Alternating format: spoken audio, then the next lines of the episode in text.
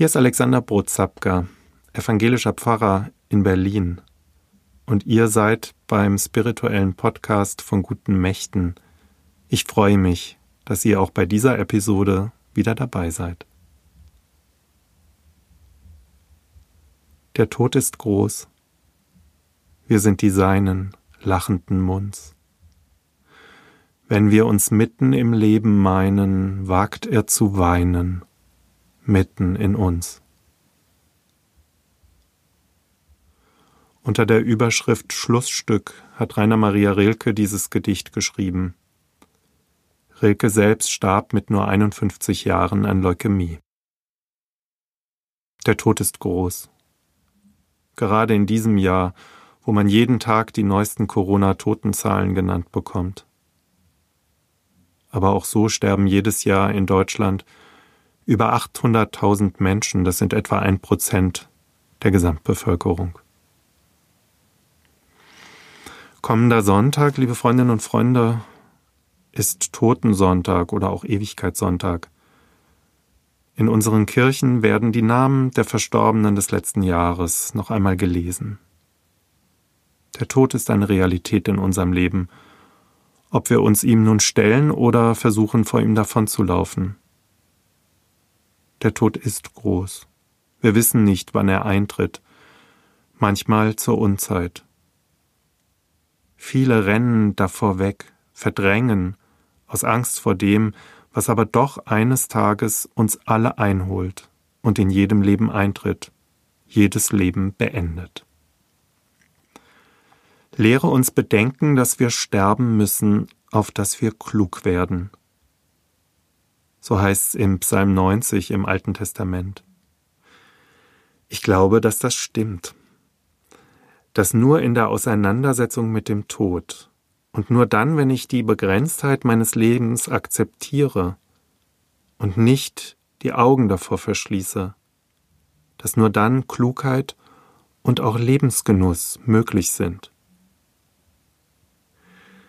Jesus erzählt einmal eine Geschichte von einem reichen Kornbauern, der eine satte Ernte eingefahren hat. Seine Scheunen sind dafür aber zu klein, um die ganze Fülle zu lagern. Also beschließt er, die alten Scheunen abzubrechen und neue, größere zu bauen und darin alles zu sammeln. Dann spricht er zu sich Liebe Seele, du hast einen großen Vorrat für viele Jahre. Hab nun Ruhe Iss, trink und habe guten Mut. Aber Gott sprach zu ihm, Du Narr, diese Nacht wird man deine Seele von dir fordern. Und wem wird dann gehören, was du bereitet hast? So geht es dem, der sich Schätze sammelt und ist nicht reich bei Gott. Leben kann man eben nicht nach hinten verschieben. Leben geschieht jetzt. Leben geschieht in dem Augenblick und irgendwann wird Leben vorbei sein. Jedes Leben. Ich habe viele Menschen sterben sehen. Und Sterben ist wirklich nichts Schönes.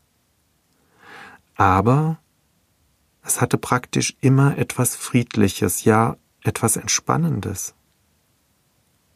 Da ist Ruhe und Frieden, Stille eingezogen. Manchmal hatte ich sogar das Gefühl, ich werde mit hineingenommen von dem Augenblick in die Ewigkeit, jedenfalls in die Zeitüberschreitung, wenn sich da plötzlich Entspannung und sogar ein Lächeln auf dem Gesicht eines Menschen breit macht, der seinen letzten Atemzug getan hat und dessen Körper nun nach und nach kalt wird. Der wird nicht mehr gebraucht, dieser Körper, der darf wieder zu Erde und Staub werden. Aber die Seele, die kehrt zurück in Gottes Schoß. Ob ich Angst vor dem Tod habe? Ich weiß nicht so recht. Wie das Leben ist der Tod für mich auch ein Geheimnis. Ich fürchte mich vor dem Weg dorthin, das schon. Aber der große Schrecken ist der Tod für mich nicht denn ich glaube über ihn hinaus. Ich glaube, dass mein Leben eingewoben ist wie ein kleiner Faden in das Kleid der Ewigkeit. Ich glaube nicht, dass wir herausfallen können aus dem Gewebe der Liebe. Ich glaube auch, dass es klug machen kann, dem Tod nicht auszuweichen, Ja zu sagen zur Begrenztheit des Lebens und jeden Tag neu aus der Hand Gottes zu nehmen und eines Tages auch den letzten Tag und den dann wieder zurückzugeben in Gottes Hand. Ich glaube, nur in der Auseinandersetzung mit der Begrenztheit gibt's Genuss, weil ich weiß, jetzt lebe ich und das ist schön. Wenn wir uns mitten im Leben meinen, wagt er zu weinen mitten in uns. So sagt es Rainer Maria Rilke in seinem Gedicht. Ich glaube, in der Auseinandersetzung mit dem Tod, in diesem Klugwerden, da kann es auch ein Lachen über diesen Tod geben, weil er seinen Schrecken verliert und ich den Augenblick genieße ich erkenne an, dass die Ewigkeit nicht in diesem Leben von vielleicht ein paar Jahrzehnten steckt, dass es etwas davor, aber auch etwas danach gibt. Auch wenn einige Menschen meinen, dass sie alles in ihrem Leben möglichst vollstopfen müssen.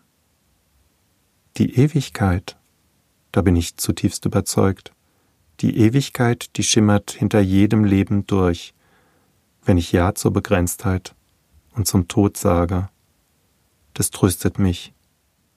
Auch weil ich weiß, dass die, die vor mir gewesen sind, geborgen sind in Gottes liebender Ewigkeit.